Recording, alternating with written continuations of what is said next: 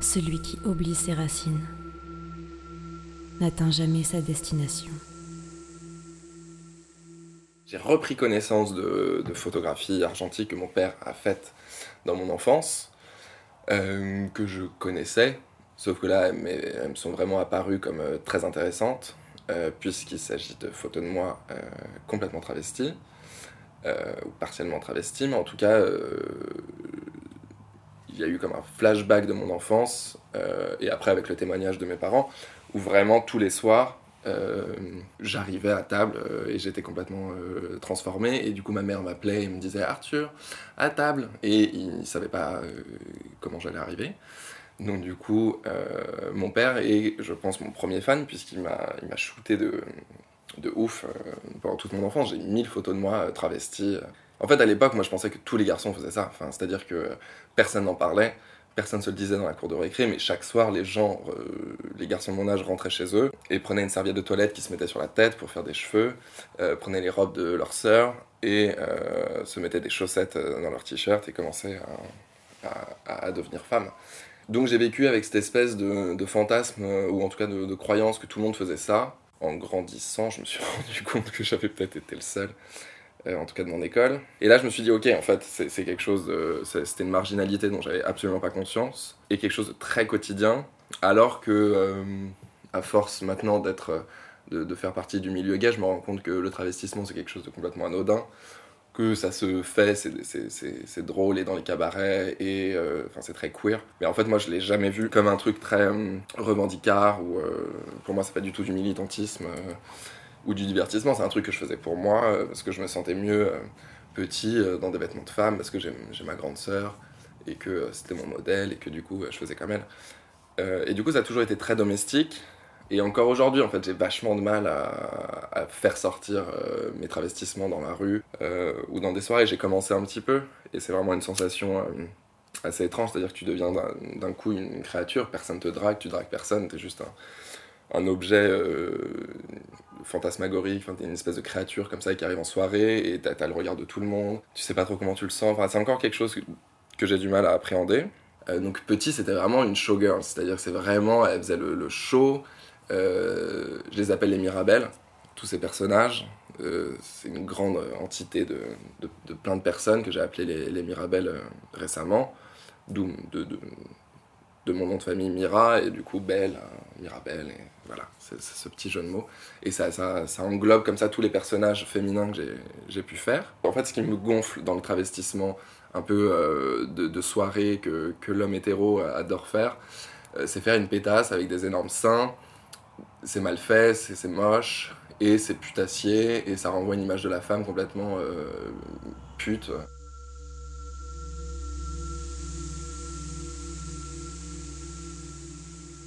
En fait, Iban, c'est le nom de famille. En fait, je, mon grand-père paternel est béarnais. Et il se trouve que dans la tradition béarnaise, dans les années 1800, je crois 1800-1900, au moment du mariage, le nom, en fait, ça s'effectuait pas. C'est pas le mari qui, tuait le nom de la femme et il prenait tout, tout le patriarcat comme ça. C'était en fait l'aîné d'une famille. Elle possédait la terre, donc la terre de Mira.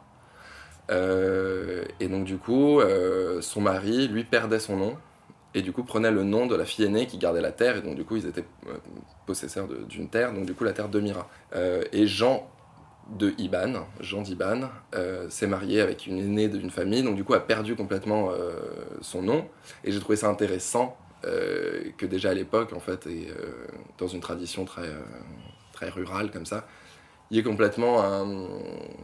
On s'en fout du patriarcat, en fait, il y avait juste une question de c'est la terre, avant tout, et du coup, moi, je laisse mon nom d'homme, euh, Iban, et je, je, prends le nom de ma femme qui, elle, elle a le pouvoir, c'est elle qui a la terre, donc je, prends son nom. Donc du coup, j'ai décidé de refaire honneur à ce Jean d'Iban qui, merci, avait perdu son nom. Donc du coup, mon personnage l'appelait Iban. Euh, et cette femme, elle est... Euh, d'autant que moi, je, recherche ma généalogie, j'essaye toujours de savoir d'où je viens, quelles sont mes origines je me suis dit, mes personnages, je peux pas avoir une dictature comme ça, je peux pas être tota-, totalitaire euh, sur eux. Il faut que j'apprenne à les connaître aussi. Euh, c'est moi qui en suis le créateur, mais en même temps, il faut laisser une part de, mystère euh, où j'apprends aussi à les connaître au fur et à mesure. Iban, je me suis dit, ok, je vais faire des recherches sur Iban et je vais essayer de savoir qui c'est. Et donc, je suis remonté. En fait, j'ai appris l'existence d'une princesse pirate qui est née fin, fin du 15e siècle. Elle est née en, 1493, je crois, qui s'appelle Saïda Alors, je sais pas si je prononce bien. Et qui est en fait une princesse andalouse et marocaine, qui est née en Andalousie, qui est née d'un métissage entre le, Maroc et l'Andalousie. Bon, je vais pas raconter toute son histoire, mais qui en, gros s'est retrouvée à la suite d'un mariage, elle est devenue veuve, elle s'est euh, vue être euh, gouvernée en fait la, région de Tétouan au, Maroc. Et, euh, et, en fait c'était une princesse, mais pirate en fait. Elle a, comme aujourd'hui en Libye, les femmes guerrières, voilà, elle c'était la, princesse euh, qui combattait les flots et qui gardait sa, sa, région et qui était du coup pirate. Et là, euh, en fait, Saïda Loura, ça veut dire femme libre, femme, femme euh, indépendante. Et je me suis dit, ok, en fait, c'est elle, mon ancêtre. Je venais d'apprendre que j'avais sûrement des origines marocaines, enfin tout ça se mêlait. Je me suis dit, ok, en fait, c'est l'ancêtre de Iban. donc je vais faire d'Iban quelqu'un de, libre et indépendant. Et Iban, il se trouve que c'est une esthétiquement, elle peut ressembler à. Elle, prend, des, elle prend source chez les, les, femmes. Enfin, les, femmes de pouvoir qui, pour moi, sont les femmes de pouvoir aujourd'hui. C'est Kim Kardashian, c'est Rihanna, c'est elles qui, détiennent le pouvoir, c'est elles qui, en mettant un selfie, peuvent faire monter le PIB de leur pays. Enfin, c'est elles les, les, vraies, les vraies zoulettes, quoi. Donc, du coup, c'est une meuf avec un gros cul euh, qui, euh, qui, est over maquillée, euh, qui est très belle. Mais par contre, elle est intouchable, ou peut-être pas intouchable parce que ça serait triste pour elle, mais elle est inatteignable et, euh, c'est, une dictatrice. Et du coup, je trouve ça assez cool euh, de, de, jongler, d'être transgenre, mais dans toute pratique, transgenre au niveau du genre, mais transgenre au niveau de, ton image et de. Là, je parle plus du coup d'homme ou femme, mais d'être euh, dans la trans tout le temps et d'être hybride de tout, donc d'être, d'être une bling-bling, mais qui en fait est la reine du monde. Euh, d'être complètement un, toubab, mais en fait d'être marocain. En fait, je le fais tous les jours. Euh, je me travestis euh, finalement tous les jours, puisque quand je mets une casquette Nike, c'est juste pour pouvoir passer à Barbès sans me, faire insulter. Parce que je suis décoloré et que, et que la casquette permet de me, me, cacher, cacher mes cheveux et cacher mon homosexualité. Donc du coup, en fait, on se travestit tout le temps. Et je me travestis quand,